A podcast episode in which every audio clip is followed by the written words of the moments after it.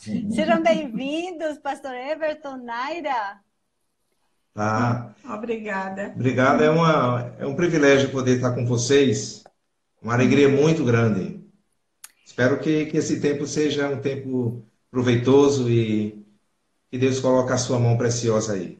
Que joia! Para nós é um prazer também conhecer um pouquinho mais do trabalho de vocês, do ministério que Deus é, que vocês têm realizado, né? E nós temos muita muita coisa para aprender com vocês hoje.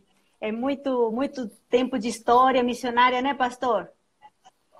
Sim, nós é, começamos o, o trabalho missionário desde 1994 quando nós saímos do, é, do Recife e fomos para o Paraguai. Nós chegamos Sim. no Paraguai no dia 31 de janeiro de 94. Então já, já são vários anos. Aí tem muita coisa que é falar para esse pessoal que está começando, né? Algumas a gente vai aprender. Pastor, o senhor fez o seminário no, em Recife, né? É, Sim. A, a formação da Naira é na, na, área da administração. Vocês são de onde? Oriundo de onde? É, eu nasci na, na cidade do Crato, Ceará. Sim. E fui estudar em, de família católica. E fui estudar em Recife no ano de 77. E lá, 78, por aí, um pouco de creio que três anos depois, eu tive o privilégio de conhecer Jesus. Na verdade, foi exatamente no, em maio de 80, 1980, que tive o privilégio lá em Recife de conhecer Jesus pela é, na igreja presbiteriana é, das Graças. Uhum. E curioso que com uma semana que é, que eu tinha conhecido a Cristo, Deus me chamou para trabalho para ser pastor. Eu me lembro que na época o reverendo Heber César, que era o nosso pastor, que foi meu pastor lá, ele me chamou e disse: Everton, você é muito novo ainda na fé. Você tem que é, faça seu é, seu vestibular. Estava uhum. me preparando para fazer o vestibular para engenharia lá, lá, lá em Recife. E ele disse: espera um pouco, deixa Deus amadurecer esse seu chamado. E esperei dois anos para poder entrar no seminário. Certo. Mas foi no ano de 90, de 82, eu já, tava, já estávamos é, namorando, uhum. quando em uma conferência missionária. Veja a importância de uma conferência missionária. Certo. A visão do pastor, a visão da igreja para instruir e falar de missões na, na igreja. É muito importante, é indispensável que, que desenvolvamos isso, porque foi numa conferência missionária é, na igreja presbiteriana da Encruzilhada, que o pastor naquela época era o reverendo Mário Alves. Sim. Então, foi nessa época, nesse, nessa conferência, que Deus nos chamou para o trabalho é, para a obra missionária. E que privilégio Aí, poder ouvir a voz de Deus, né? Que bom. Aí vocês entenderam que vocês tinham uma vocação além do, do pastorado e tudo, que vocês teriam uma vocação, né? Mas que, que bom saber de, disso, né? Do, do seu início. Vocês têm dois filhos, já são Sim. adultos, né? Sim, temos a Ruth e o Leandro. Ruth tem 32 anos, é, tem um filhinho e está esperando outro. E Leandro tem 30 anos. É arquiteto. Isso. E a Ruth é fisioterapeuta. É, fisioterapeuta. E, uhum. e, e, a Ruth, ela é casada com um pastor espanhol, né? Sim. É, casada com, com Alejandro. Alejandro. Quando nós começamos o trabalho aqui na igreja de Sevilha, é, que agora completou 15 anos, então ele com um ano e pouco, um ano e meio depois, ele veio com toda a família para a igreja. Ah, ué. É, então ele, uma família bem, bem grande. Então ele foi, foi crescendo, foi, é, fiz o, o, discipulado com ele, fiz o, o batismo. E eu sempre notava que Alejandro tinha um jeito, um toque pastoral, né? Sim. Então eu conversava muito com ele e ele dizia: Não, pastor, Deus tem que falar o meu coração. E os anos foram se passando. Chegou um dia que ele me disse: Pastor, eu preciso conversar com o senhor. E Deus realmente confirmou o meu chamado para ser pastor. Então começou todo, todo esse processo. E como aqui, na, aqui em Andalucia não tem um seminário assim de linha reformada, nós tivemos como igreja, tivemos que enviar o Alejandro para fazer o curso em no IBSTEM, que é um, um seminário interdenominacional em Barcelona. E ali o Alejandro passou quatro anos se preparando para o trabalho, ou seja, se, é, fazendo o seu curso de, de teologia.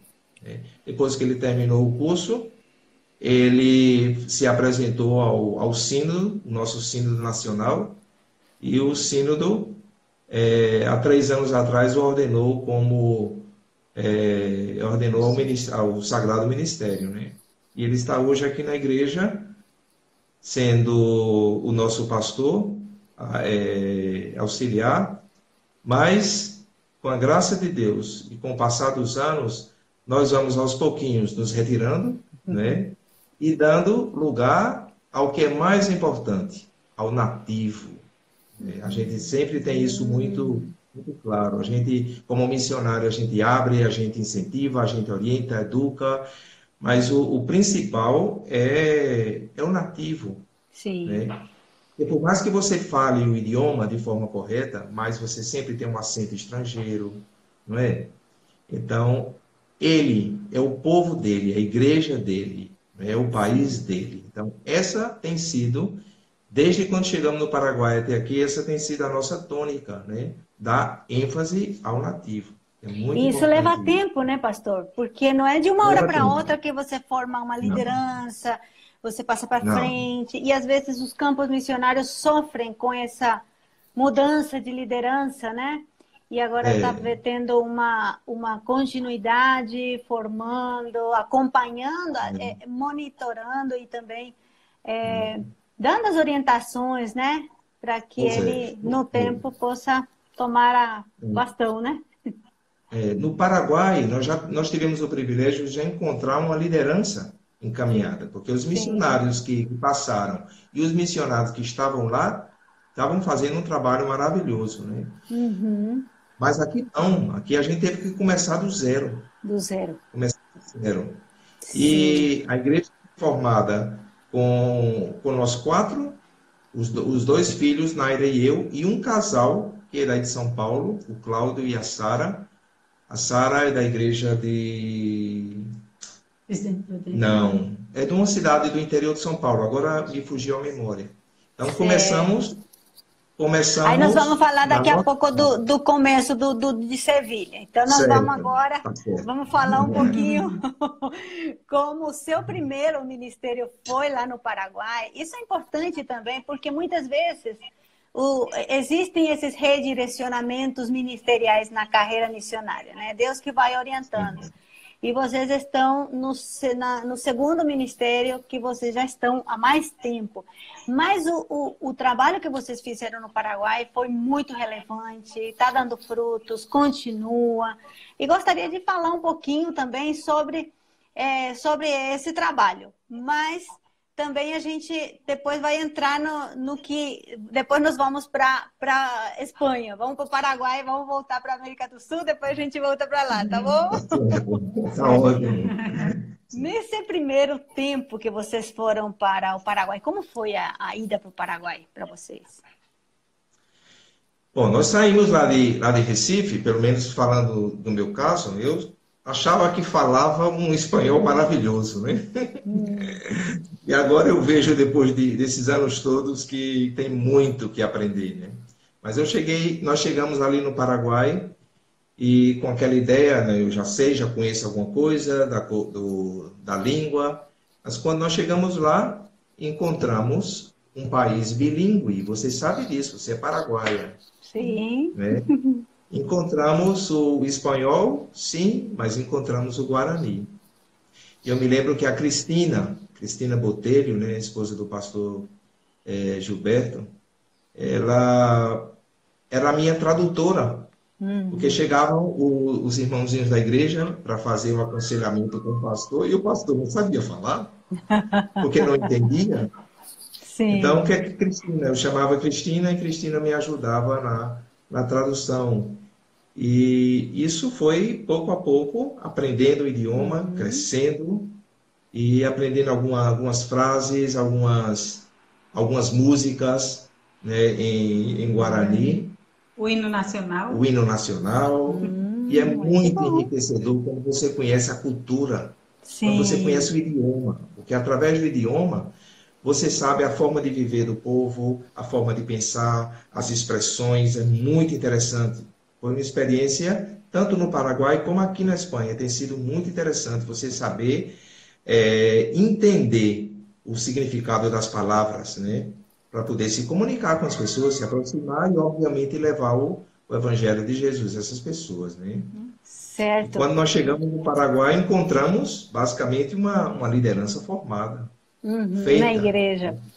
E na, na igreja, igreja, e nas igreja, congregações, né? E, e qual é, foi a, a, a, diferença de ter que se relacionar, além do espanhol, tem que se relacionar com as pessoas do, do interior aí que falam só Guarani? É, dentro disso temos uma, uma experiência muito, muito marcante. Uma vez por outra eu, tô, eu estou é, comentando aqui na igreja de Sevilha. Chegamos uma vez, fazia pouco tempo que nós estávamos ali no, é, no Paraguai, e lá nós fomos para quatro igrejas que nós tínhamos. Tinha, naquela época estava o que era presbítero Gilberto, estava a missionária Eliane Breder, tinha um, um grupo lá maravilhoso, né? Mas é, chegamos como, como pastor da igreja e nós tínhamos que dar assistência pastoral, celebrar a Santa Ceia nas quatro igrejas. Eu me lembro que fomos uma vez lá na, na igreja de 25, colônia 25 de abril, né? mais ou menos o quê? Uns 50 a 60 quilômetros de Concepção. Você deve saber mais do que a gente, né? Então, chegando lá, com aquele espírito de, de brasileiro, de nordestino, que fala, que gesticula, que fala muito e tal, então a gente foi cantando, tocando, e foi muito interessante porque os irmãos, com todo respeito, eles escutavam, cantaram, participaram. Mas depois que terminou o culto, o presbítero Heleno me chamou e disse, pastor, posso conversar com o senhor? Eu disse, claro. Ele disse: Eu gostaria de dar uma opinião sobre isso. Eu disse: Diga, Leno. Ele disse: Olha, muito bonito, bom cantar, bom, muito bom cantar o espanhol, mas nós aqui da roça gostamos muito de cantar o Guarani. Nosso Guarani é mais arrastado, mais lento. Tem algum problema? Eu disse: De forma nenhuma. Uhum. Pelo contrário. E ainda hoje, estou falando de, de quantos anos?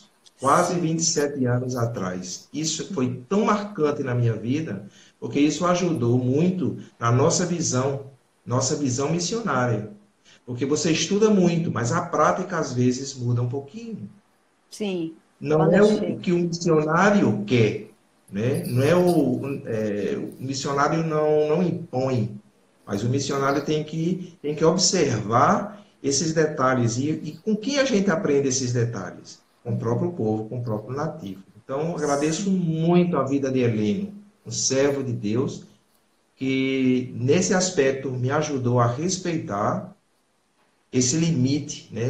a respeitar essa, essa parte dessa cultura deles, né? que é cantar o Guarani. E é interessante porque às vezes eu, eu chegava lá, e chegávamos lá em Concepción cantando um pouco arrastado, né? É. Ah, eu já falo arrastado por conta do meu acento nordestino, né? Mas chegando ali na cidade de Concepción, a gente cantando e tudo, aí irmão, os irmãozinhos diziam, pastor, tá cantando muito parecido com o pessoal do, da roça, do campo e tal. é com muito prazer que eu sinto isso. Né? Uhum. Então isso foi bem marcante na nossa vida, no início do nosso ministério ali, né? Na, na cidade. Né? Que interessante. E, Naira, você foi com duas crianças pequenas para fora do país, para toda essa confusão de que o Everton está falando, como mãe, como mulher, como você se sentiu?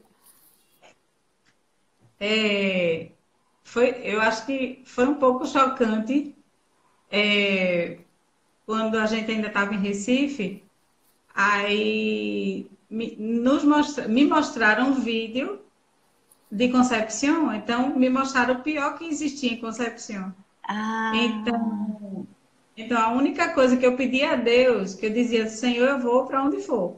Uhum. Eu sentia, tinha o chamado de, muito antes, antes de conhecer a Everton, no Palavra da Vida, e no acampamento, Deus me converteu, depois eu senti o chamado missionário e, e cada pregação, cada culto de, que tinha o convite para missões, eu passava logo à frente. Então eu tinha essa convicção e tinha a convicção também que ia casar com um pastor. Certo. E quando eu conheci ele, ele não era pastor, ele tava, tinha passado no vestibular para fazer engenharia. Uhum. E aí eu disse, Senhor, isso que é que eu estava certa que era ia casar com um pastor e na verdade não era. Mas depois de dois anos ele entrou no seminário. Então o que eu mais pedi a Deus antes de ir para a Concepção é que eu queria uma casa que tivesse forro. Porque, pelo que, pelo que me mostraram, eu ia para o pior lugar da, da face da terra. Então, eu queria um lugar que tivesse uma casa que tivesse fogo, que eu tinha medo dos bichos andando no, no, no telhado. Porque era dentro do mato, porque tá. Sim. E quando a gente chegou lá, Deus deu uma casa para a gente com forro. Não, não se via as telhas. Que bom. Então, isso foi interessante. Agora, os dois eram muito pequenininhos é, Leandro tinha três anos e Ruth tinha cinco anos. E também foi chocante, porque quando a gente pegou o ônibus para ir de Ponta Porã até Concepción, Leandro quase caiu pela janela, porque ele era pequenininho, né? Não, ele não ia cair, mas ele ficava em cima do banco e a gente não dele cair tão pequeno.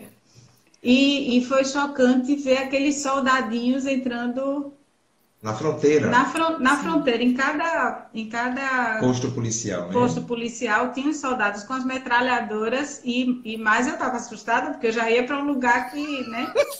E de repente veio um monte de soldadinho de 18 anos, 17 anos, tudo com as metralhadoras e aquilo me assustou um pouco. Mas, segundo eles, eles tiveram uma infância muito boa, porque foi numa cidade tranquila, eles tinham facilidade de andar de bicicleta, de andar sozinho, de visitar o amigo. Isso Sim. que a gente não tinha em Recife, né? Sim. Então foi uma experiência ótima. Fizeram muitos amigos e eles também abriram muitas portas de contato para vocês, né? Lá na Sim, cidade. Também. Que Sim, tanto que uma, um dos contatos lá foi da classe de Leandro no pré-escolar, que eu me ofereci para ensinar as crianças a, o pré-escolar, a professora. Colégio Santa Teresita, né? No, na, no Colégio Católico. E ela aceitou. Ela disse: Ah, eu, venha, vou, você uhum. ensina a parte da, de católica que não é católica, você ensina a parte da Bíblia que não é católica, e quando chegar a parte católica, dos santos e tudo, aí eu falo, está certo, pois eu fui lá com as, as crianças do pré-escolar e ensinei, ensinei. Quando foi no segundo ano, é, ela me chamou outra vez. Aí eu fui. Sim. E a classe de Leandro, do primeiro do, da, da primária, né? É, a professora se interessou também pelo, pela ideia. Pois então eu vou, vou chamá-la também e, eu, e fico também com a mesma coisa. Aí eu fui. Que Mas quando eu comecei a ensinar na classe, o, o bispo, o bispo né, da igreja disse a elas que se elas não, não me tirassem da classe, elas iam ser uhum. demitidas da escola. Então, elas me tiraram da classe e eu deixei de, de, de contar a história da Bíblia para as crianças, né? E quem então, sabe aí começou uma sementinha, né? Porque o, o, a outra, o outro aspecto assim, bem marcante do, da passagem de vocês no, lá em Concepción foi a fundação do Centro Educacional uhum. Presbiteriano, né? a criação é. dessa escola em 1998. Qual foi a motivação para que vocês eh, criem essa escola?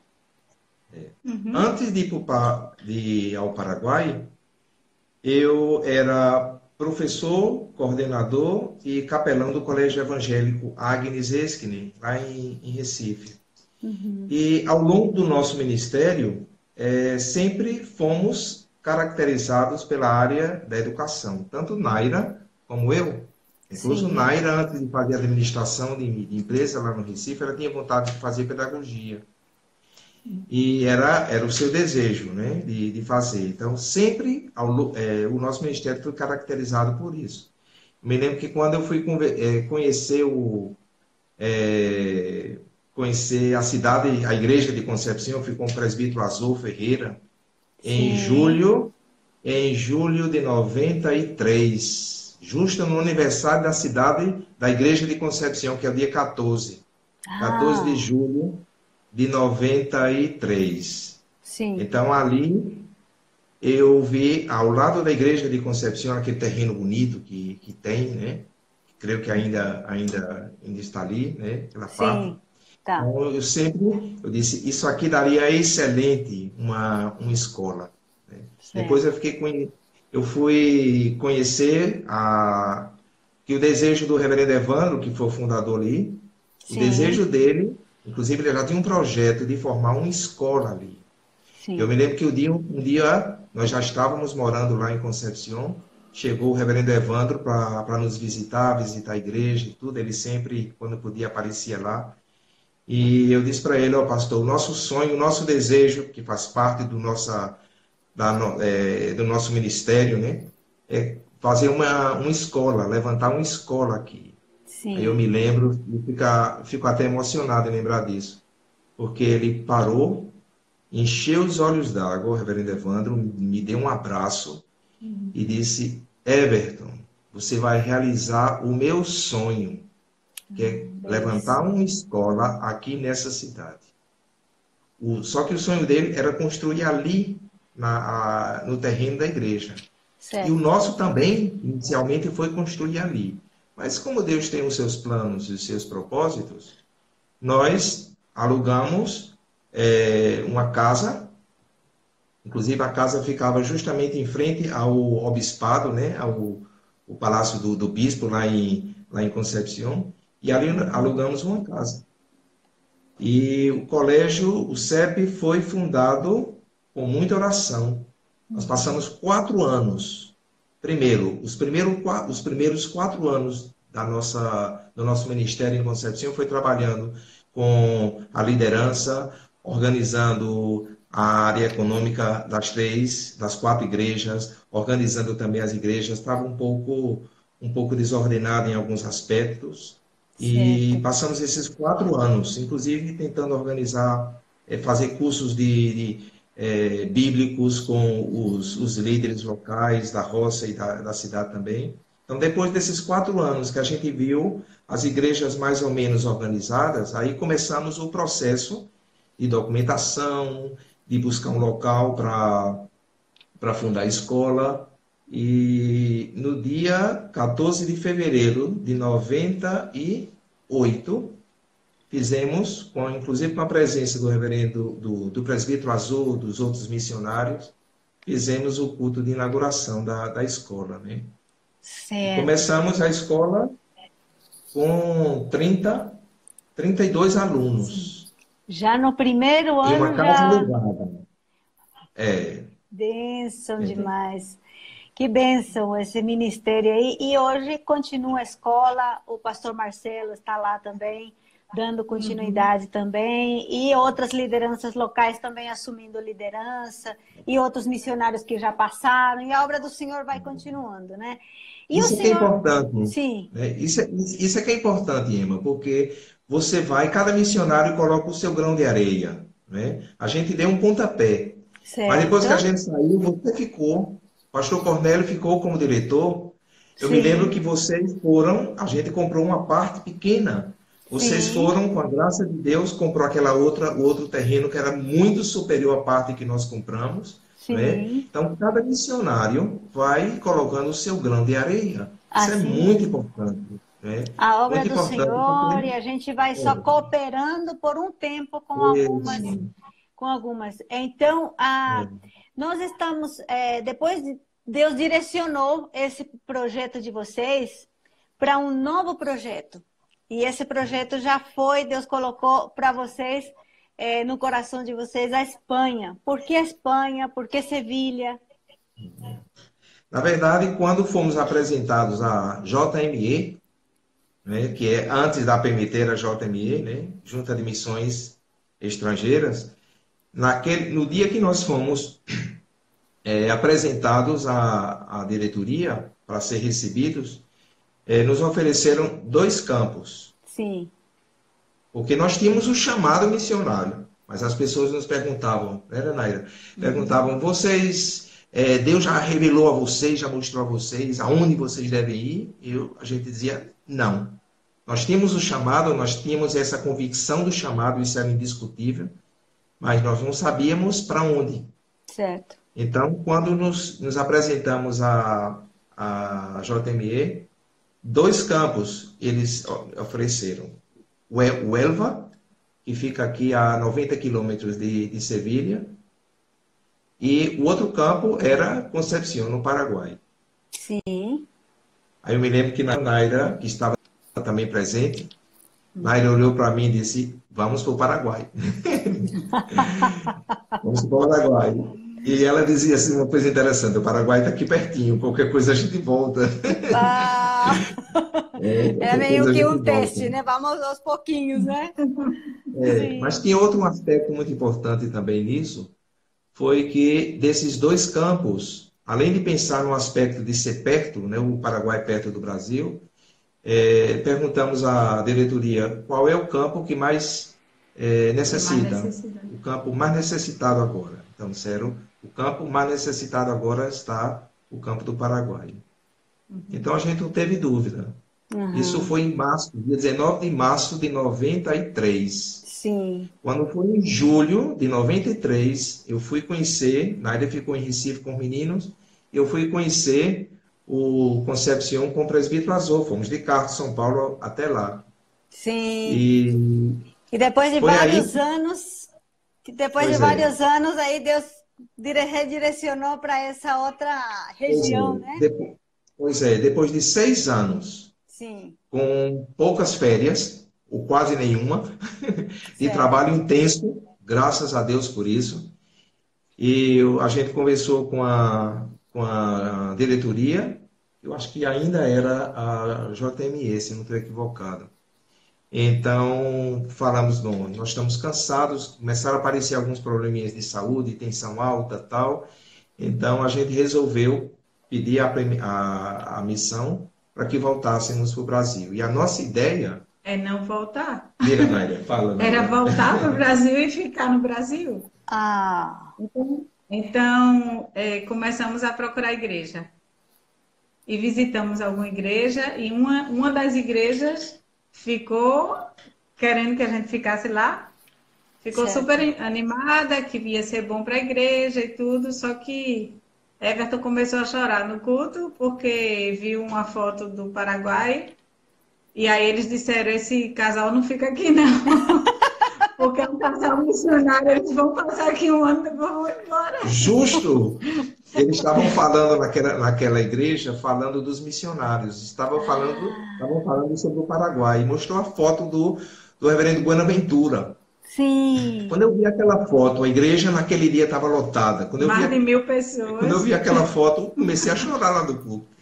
Aí e já a gente já tinha acertado onde ia morar, aluguel. Hum é, salário, tudo. Eles disseram, não, vocês são missionários, não ficar aqui, não. O coração de vocês está é, na obra missionária. E aí vocês, então, encaminharam mas, o, o, novo projeto. É, começaram a é, pensar no novo projeto. É, mas tinha um detalhe nisso tudo, Emma, porque o, o presbítero Azul dizia para gente, a gente, olha, vocês vão para o Brasil, descansem, nós não queremos perder vocês. Não, eu não quero, não quero mais voltar para o trabalho, para o trabalho missionário, eu estou muito cansado, muito estressado, não quero, não quero. O presbítero azul dizia, é, dê um tempo, vamos orar. Eu tenho certeza, daqui a poucos meses, você vai me escrever e vai dizer que quer voltar para o campo missionário. E foi exatamente isso. Que bem. Então, aquele que é picado pela obra missionária não sai nunca. Amém. Porque porque a, a, obra missionária, ela é apaixonante. Apaixonante. Eu, fico, eu tenho 34 anos de, de pastor, e dos 34 anos, são 27 anos de obra missionária.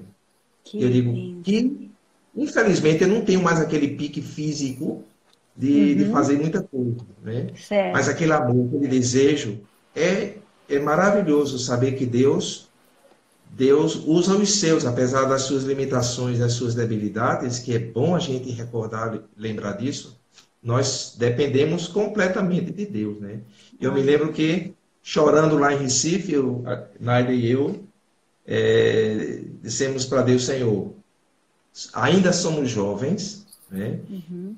E, e nos leva para a obra missionária outra vez. Aqui tem muita gente para trabalhar, as igrejas são cheias, né? Uhum. Tem muita gente. Quero ir, queremos ir para um lugar onde, onde somos mais úteis, mais úteis. Ainda temos gás uhum. suficiente para trabalhar e, e te servir. Então passamos dois anos lá em Recife, é, preparando documentação e papelada, essas coisas todas. Passamos oito meses esperando o visto para vir aqui para a Espanha. Sim. Então, nós chegamos aqui na Espanha no dia 8 de março, ou, perdão, no dia 8 de agosto de 2002. É importante que antes de vir, a gente reuniu a Ruth e Leandro pra, explicando para ver se eles estavam de acordo e eles estavam de acordo, decidiram vir também. Não foi nada Sim. contra a vontade deles, eles estavam conscientes do que estavam fazendo. A família foi... sempre no mesmo projeto. Uhum. No mesmo projeto. Que e é muito importante os pais respeitarem a opinião dos filhos. E Deus filhos. pode falar é. também. E é tanto que Ruth hoje é casada com, com o pastor. Benção e ela me, disse uma coisa, ela me disse uma coisa interessante. Papai, uhum. se eu fosse um homem, eu ia ser um pastor. Ai, que gostoso! E ela é uma missionária, benção. É. E vocês chegaram em Sevilha, é, não tinha igreja, já tinha igreja. Como foi esse processo não. e como está sendo o projeto de vocês em Sevilha? É, nós viemos para cá, é, a igreja de Uelva já tinha um pastor, então já não seria o Elva. Então foi ideia do presbítero Azul da gente vir para Sevilha. Só que uhum. o, nosso, o nosso projeto inicial era formar um seminário para os ritanos, oi, para os ciganos. ciganos. Só que quando a gente chegou aqui, Everton veio todo preparado, ia montar o seminário pela necessidade, que os pastores ciganos não, não tinham tanto preparo. E quando nós chegamos, descobrimos que, que eles não queriam preparo. Então, não tem hum. necessidade de um seminário para ciganos, Sim. porque eles não querem. Eles querem do jeito deles. É um, um, tipo de culto diferente deles, né? Sim. Então, o nosso projeto do seminário se acabou. É, mas é, o, meio, no meio disso, o hum. pastor Carlos Delpino, ele nos deu uma dica. Antes, nessa época, ele estava, se não estou equivocado, estava fazendo um doutorado Madrid. em Madrid. E antes de voltar para o Brasil, naquela época, ele disse, Everton, aí em Sevilha tem o, o centro, é, o ISF, Instituto Espanhol de Evangelização a Fundo. Certo. E lá existe um homem chamado Máximo Álvares, que ele é um contato excelente para você fazer contatos na cidade. Porque a gente não conhecia ninguém, Sim. não conhecia nada nem ninguém. O presbítero Inácio, que hoje é o pastor Inácio, esposo da missionária Edilene, ele nos buscou no aeroporto, nos levou para casa uhum. e, obviamente, tem que voltar para sua casa. Claro. Nós ficamos os quatro, não conhecíamos nada nem ninguém aqui nem na cidade. Sim. Mas foi através do, do ISF, né, que é o, esse, esse contato indicado por Delpino, que conhecemos a, a igreja é, reformada espanhola.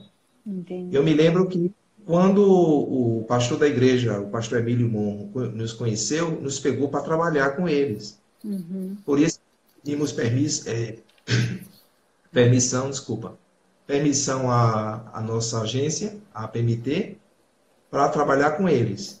E passamos dois anos, quase três anos, trabalhando com eles na igreja reformada. Né? Sim. Mas aí, depois disso, voltamos para o Brasil para renovação de contrato e tudo isso, mas, e aí já voltamos com o, no, o nosso novo projeto. E quando retornarmos para a Espanha, abrir o nosso ponto, o nosso ponto de missões e a nossa igreja presbiteriana aqui em Sevilha. Né? Muita, e... Muito bom, porque aí, a partir desse momento, porque muitas vezes nós temos, como vocês criaram um projeto, chega no campo, tem que se adaptar, sentir, entender, fazer relacionamento, e aí Deus vai mostrando o caminho certo. Começou então a igreja nesse período, e hoje, é, como está o avanço desse, desse projeto? Se podia falar, porque o nosso tempo está correndo muito rápido é, e a gente queria saber mais do projeto hoje. É, nós começamos, como comentamos antes, começamos uns quatro e mais o casal, éramos seis, no, na nossa casa. E algumas pessoas, amigas, queriam assistir o trabalho, queriam frequentar, mas pelo, pela cultura espanhola, eles não queriam entrar. Cultura espanhola sevilhana, porque a Espanha é um país muito, é, é, é multicultural. Certo. Então, eu estou falando do meu contexto de Andalucia, do meu contexto de Sevilha, que é diferente de Madrid e de outros lugares. Tá? Uhum. Então, o nosso contexto aqui, as pessoas se sentem um pouco inibidas para entrar nas casas. Veio aí a necessidade de alugar um local. E foi curioso que, quando nós encontramos o local, estava aqui em Sevilha o reverendo Sérgio, que na época era o presidente da APMT. E ele está falando aqui, hoje estive na casa dele, e aí ele falou assim, que bom, é, é, é, muito feliz ver tudo que tá, aconteceu até aqui, pura bênção pura, do abraço, reverendo é. Sérgio, reverendo Agripino e nós também. Levamos, é, nós levamos o, o, o pastor Sérgio para o local que nós tínhamos escolhido. Sim. O local estava feio, é, um pouco destroçado, um pouco é, acabado assim de, de, estrutura. E lá no local, eu, Naira e eu oramos por esse, por esse local. E certo. ele abençoou isso. E fomos é, organizando organizando a igreja, fizemos a reforma, a PMT nos, nos ajudou como sempre, nos ajudando, a parte econômica. Sim. E nós fomos fazendo, organizando, pintando e tudo. E graças a Deus, hoje nós temos 40 pessoas, aproximadamente é, uma média de 40 pessoas assistindo o trabalho. Ainda estamos em processo de, de consolidação do trabalho, uhum. porque é um processo. É longo, é diferente do Paraguai, quando a gente encontrou igrejas já feitas, já havia um grupo que assistia ali. Né? Uhum. Aqui nós começamos do zero, e nós partimos da ideia de não buscar crente nas igrejas. Certo. Nós começamos, começamos com um projeto social chamado de CEPA, Centro Evangélico Presbiteriano de Acolhida. Sim. Que foi o nosso projeto inicial. Por que esse projeto social? Porque a gente não conhecia ninguém. Uhum. Como é que nós íamos ter acesso às casas? Então, conseguimos com, com a União Europeia uma alimentação, com a Prefeitura da cidade alimentação, e aí a gente fez propaganda na, no bairro e chegamos a ter 23 pessoas cadastradas no projeto. Hum. Começamos assim, dando esse pontapé inicial, né? Nessa, é, nesse início de trabalho.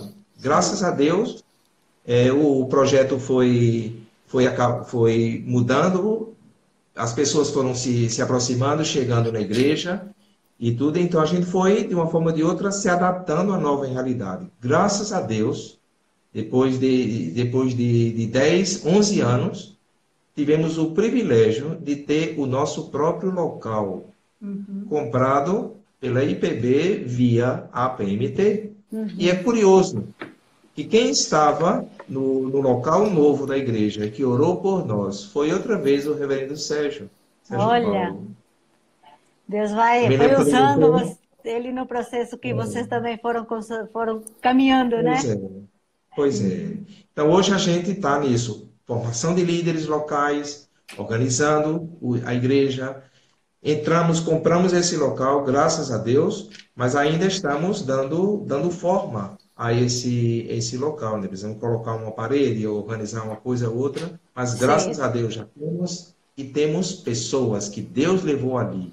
Uhum. Então, e graças a Deus que agora a gente tem até um, um pastor é, nativo, né? Nativo, que, é que também já está, já está sendo, é, pegando o bastão aí. É. Ah, até alguém, uma pessoa que perguntou, também nos, é, nossos internautas quando, que colocaram, deixaram também essa pergunta na nossa caixinha de perguntas, né?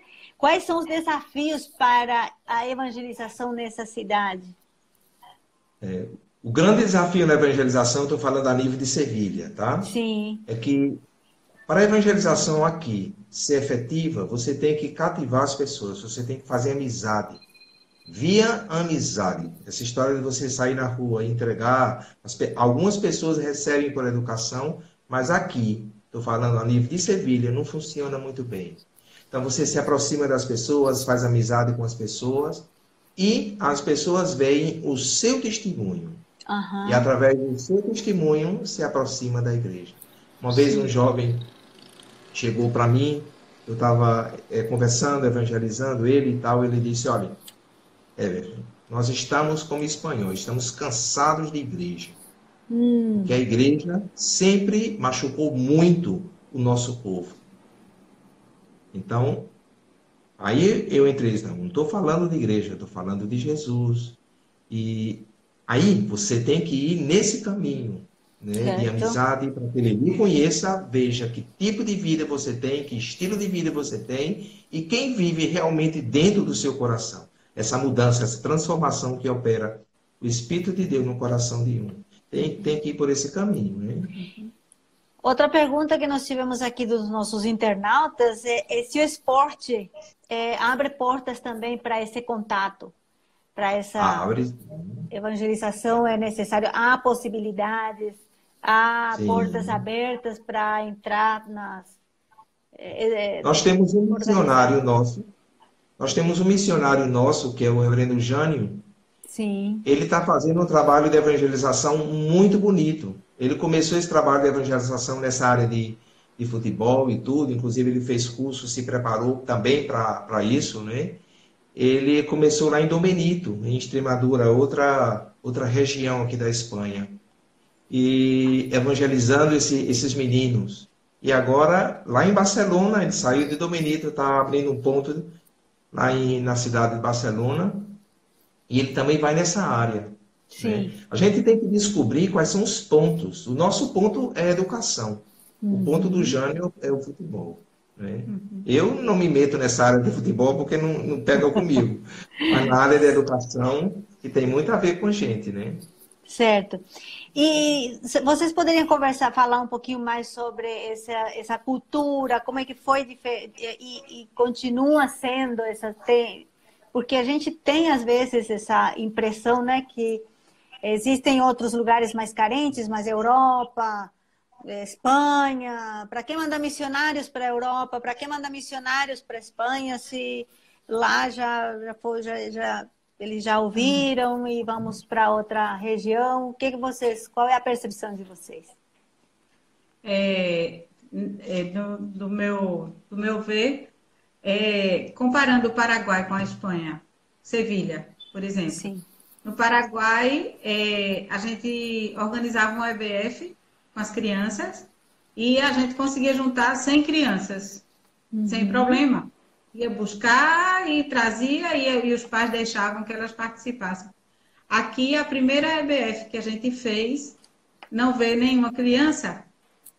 E a gente saiu pelo bairro avisando, anunciando, e a gente não conhecia o bairro ainda, que era logo no início, então não veio nenhuma criança.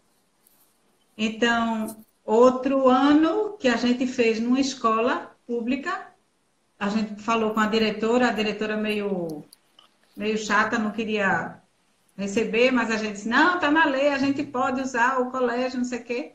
E a gente fez uma escola bíblica, aí deu é, umas 20 crianças, porque os pais entravam e, e, iam fazer matrícula, diziam, o que é isso? E a gente dizia, isso é da igreja, a gente está estudando a Bíblia, e aí, mas eu quero que meu filho participe, e deixava uhum. a criança lá. Então, tem que ter tem que partir deles. Né? Você não pode chegar na rua e dizer, vou evangelizar no parque. Pegar Sim. todas as crianças que estão no parque e eu vou fazer um ótimo trabalho. Isso é. Você não tem acesso às crianças. Não, não tem acesso. Não é uma estratégia que funciona lá. Não é uma realidade. Mas você estava dando aula de, de educação cristã também na escola, né, Naira? Sim, é, que é uma oportunidade que a gente não, não, não, fica com dificuldade do acesso para as pessoas, né? E assim a gente tem mais contato com as famílias, mais contato com alunos e alcança mais as famílias. E uhum. muitos, eu tenho uma experiência de um, um dos, dos, dos, jovens é, que ele se matriculou para aprender a Bíblia. E ele não era evangélico, não era convertido. E ele se converteu comigo na classe. E hoje ele é super firme, não vai para nenhuma igreja. Tenho insistido para ele ir para a igreja, para a nossa igreja, mas a família ainda não, não se decidiu de frequentar a igreja, mas ele tem, tem certeza de salvação e é muito firme em ler a Bíblia, sabe? Então é uma coisa assim, é uma experiência. Não, às vezes não é nem às vezes não chega nem a encher a igreja com essas, com essas pessoas, né? Certo. Mas o evangelho está sendo levado, né? Está sendo divulgado, né? A Bíblia está uhum. sendo levada. Então, Sim. essa é a maior dificuldade do, da evangelização, né? Porque a gente não tem tanto acesso às famílias. Certo. E, e a gente já está aqui há 18 anos há 18 anos, às vezes, quantas vezes vocês quiseram voltar ou não bateu essa, essa vontade? No início, no início nós tínhamos mais vontade. Uhum. Hoje, como a gente já conhece mais, se adaptou já a comida.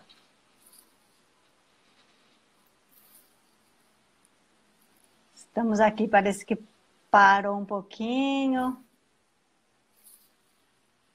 Aqui parece que está dando alguma Vamos ver se eles voltam aí, que tá com. Travou um pouquinho a internet deles. Travou para vocês aí também?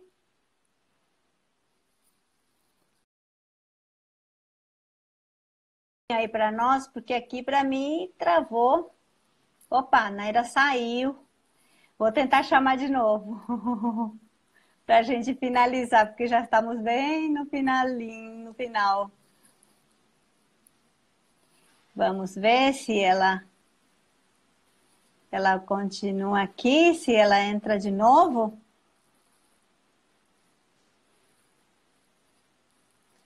Eita, parece que não está entrando ainda, né? Precisávamos finalizar. Vamos ver se ela entra aqui, ó. Ela já está aqui de novo.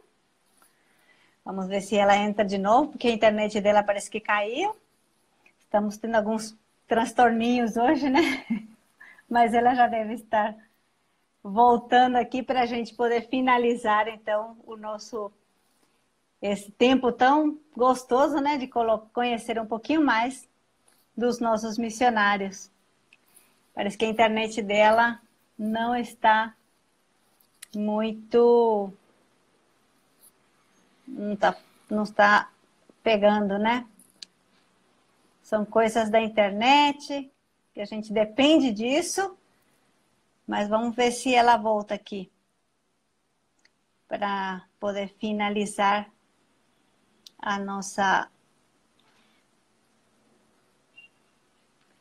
Vou tentar chamar de novo. Vamos ver, ela está aqui. Vamos ver se ela fina, ela volta aqui para que a gente possa finalizar com ela. Aí, Oi. voltou. Joia, que bom que voltou para que a gente possa finalizar. E nós temos 10 minutinhos preciosos ainda para a gente contar um pouquinho, finalmente, é, os avanços, as necessidades que vocês estão tendo, motivos de oração que vocês queiram compartilhar agora. É, primeiro, respondendo uma, uma pergunta de quantas igrejas hoje presbiterianas existem na, na Espanha. Quando nós chegamos, só tinha o Elva e Dom Benito. Dom Benito. Então, abrimos Sevilha e hoje são três em Madrid, Madrid e, e, e perto. É, uma em Huelva, uma do Benito, Sevilha, Barcelona, Málaga. Sim. E, São... e a Corunha também. E a Corunha. E, e Barcelona. Barcelona, Barcelona, falou um, aqui, dois, né? três, quatro, cinco, certo. Certo. Certo? E isso. Um grande desafio aqui que a gente vê é que as igrejas, como as igrejas são pequenas, e a nossa é uma igreja pequena, a gente ora muitas vezes por, pela liderança é, local. A gente ora pedindo a Deus que, que levante obreiros nativos. Uhum. E quando Deus levanta os obreiros nativos, quem sustenta esses obreiros nativos? Uhum. É a nossa grande nossa grande preocupação, que é o nosso caso com o pastor Alejandro. Uhum. Então, quem sustenta? O pastor Alejandro e Ruth, eles não são missionários da APMT. Uhum. São missionários da Igreja Evangélica Presbiteriana da Espanha. Uhum. A igreja é pequena. E quem sustenta esse obreiro? Uhum. Então, a minha grande preocupação é: vamos orar pela obra missionária, pastores e líderes que nos estão escutando agora. Vamos orar pela obra missionária, vamos. Pelo avanço da obra missionária, sim, mas também envolver a área econômica. Uhum. Né? Ajudar esses obreiros locais. Porque o sustento do, do, do pastor Alejandro está baseado basicamente no, é, em, em, alguns mantenedores amigos do Brasil, né? igrejas e pessoas amigas. Né? E também dividimos o nosso, o, nosso sustento, o nosso sustento mensal com eles, que é um privilégio nosso, fazemos com toda alegria. Mas eu fico pensando, a igreja é pequena, quem vai sustentar esses obreiros locais? Uhum. Deus levantou, eles se dispuseram a obedecer à voz de Deus, teve um preparo, como é o caso do, do nosso obreiro. Então, isso no momento é uma das nossas grandes preocupações, sabe? Para que ele possa ter, desenvolver o seu trabalho, realizar bem o seu trabalho, mas precisa desse apoio econômico também, né? É um Aí fica então essa, esse desafio e, e esse, esse, esse motivo de oração também, né? É. É, e uma palavra para aqueles que têm uma vocação, estão sentindo e conhecem, ah, já estão caminhando, estão conhecendo a obra missionária, uma palavra de vocês para essas pessoas que estão, nos estão acompanhando. A palavra se chama obediência. Eu digo isso porque nessa conferência missionária que nos, que nos consagramos no ano em novembro de 92 lá em Recife, depois disso, passamos 10 anos e sempre lutando com aquela ideia, a obra missionária, a obra missionária, mas sempre trabalhando e estudando e essa coisa toda, né? Então, quando a gente diz, Senhor, aqui, aqui estamos, uhum.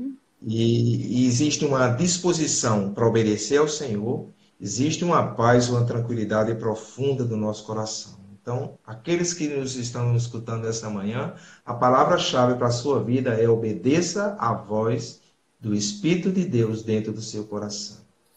Porque temos frutos na, é, quando obedecemos à voz de Deus. Isso é, isso é indiscutível. Agora, ah. além da obediência, o preparo. Uhum. Preparo. O preparo, conhecimento, conhecimento geral, uma certa, uma certa estrutura de vida, não é? Uma certa estrutura familiar, se vem com família, se vem com filhos. É muito necessário isso para não gerar problema no campo missionário, que às vezes acontece. É? Vem o despreparo. Eu me lembro que quando fomos apresentados à PMT, a JME, no ano de 93, é, perguntaram para mim, para a Nária, quantos anos você tem de ministério? Uhum. Quantos anos isso? Nária, qual a sua formação? Everton, qual a sua formação? Tantas. Passamos quatro horas de reunião com eles. para saber quem éramos e o que fazíamos. Certo. Né? Então, para não enviar, não vá, você que está me escutando, não vá para a obra missionária sem um preparo, sem uma, uma estrutura, sem um estudo, sem um, um conhecer, é, conhecer a, o idioma, é muito necessário que, que faça isso. para não sofrer o que nós sofremos lá no Paraguai. E o preparo requer tempo, né? Naira, sua é. última palavra, suas palavras para sua palavra para os, os nossos ouvintes. Só para completar, é, eu acho que aí depois do da obediência e do preparo que Everton falou, é, a confiança também que Deus não deixa faltar. É, nada. É, lá, lá na nossa ida no Paraguai, nós vendimos. Vendimos. Vendíamos. Não. Vendemos. Vendimos. Vendemos. Vendemos. Tudo, todos os móveis, desculpa, é, todos os móveis da casa, tudo que a gente tinha, e a gente dizia estava novo, que a gente tinha fazia pouco tempo de casado, e quando a gente chegou no Paraguai, a gente teve tudo outra vez, porque Deus deu melhor do que a gente tinha. Uhum. Então, nunca faltou no Paraguai, aqui também nunca faltou, e a gente sabe que se a gente confia, tem a obediência, tem o preparo, mas a confiança em Deus é indispensável, porque agora mesmo nessa, no meio dessa pandemia, eu tenho muito medo de ah, porque agora as igrejas não podem sustentar, porque vai faltar o, o, sustento, vai faltar o dinheiro no banco. Mas a nossa experiência é que até hoje, por mais que a gente diga assim, esse mês está apertado, mas Deus nunca deixou faltar. Então é um, que é um, um A gente não pode esquecer, Emma, com licença, que Deus chama e Deus é fiel. Agora você tem que confiar nisso. Não é fácil. A gente chora muitas vezes, sofre muitas vezes, como humano se inquieta, mas a gente não pode esquecer que, que Deus chama e Ele sustenta, e, porque Ele é fiel e as suas promessas não, não falham amém, nunca. Amém, né? amém. Muito obrigada pelas suas palavras, pela, pelo testemunho tão encorajador para a gente que está ouvindo e acompanhando vocês já esses 27 anos praticamente. Que Deus abençoe muito você. Se você quiser conhecer mais o ministério desse casal maravilhoso, se quiser apoiar o pastor Alejandro, entra em contato com a gente, entra em contato no privado, entra em contato através do nosso site. Você vai ter a informação que você está buscando para entrar em contato conosco. Siga a gente também nas nossas redes sociais. Nós estamos também no Facebook, também estamos no Instagram e, e nas outras redes também. Muito obrigada pela presença de vocês.